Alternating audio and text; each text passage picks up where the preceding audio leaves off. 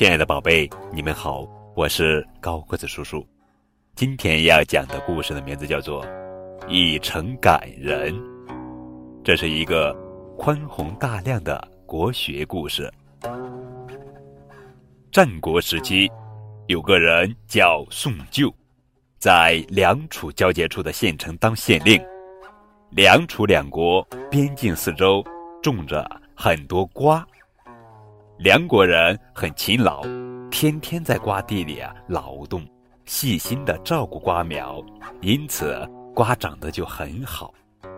但是楚国人却大都比较懒惰，不怎么打理瓜田，所以瓜长得都不好。楚人看见自己的瓜不好，而梁国的瓜却很好，对梁人心生嫉妒。为了报复梁国人。楚国人想出一个坏主意，他们在夜深人静的时候，跑到良人的瓜田里，任意践踏、扯断正在旺盛生长的瓜藤，于是大片瓜田被毁坏了。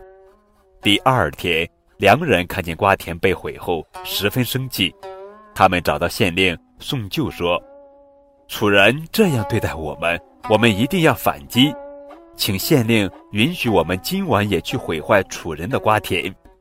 宋旧听了，摇摇头说：“我们不能这样做，与人结怨只能招来更多的灾祸。